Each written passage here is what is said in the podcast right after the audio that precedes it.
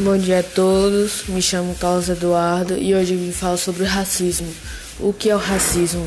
O racismo consiste no preconceito e na discriminação com base em percepções sociais baseadas em diferenças biológicas entre os povos.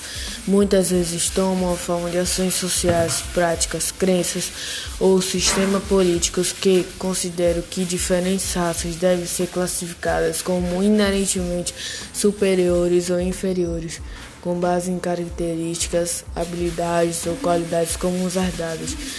Também pode afirmar que os membros de diferentes raças devem ser tratados de forma distintas.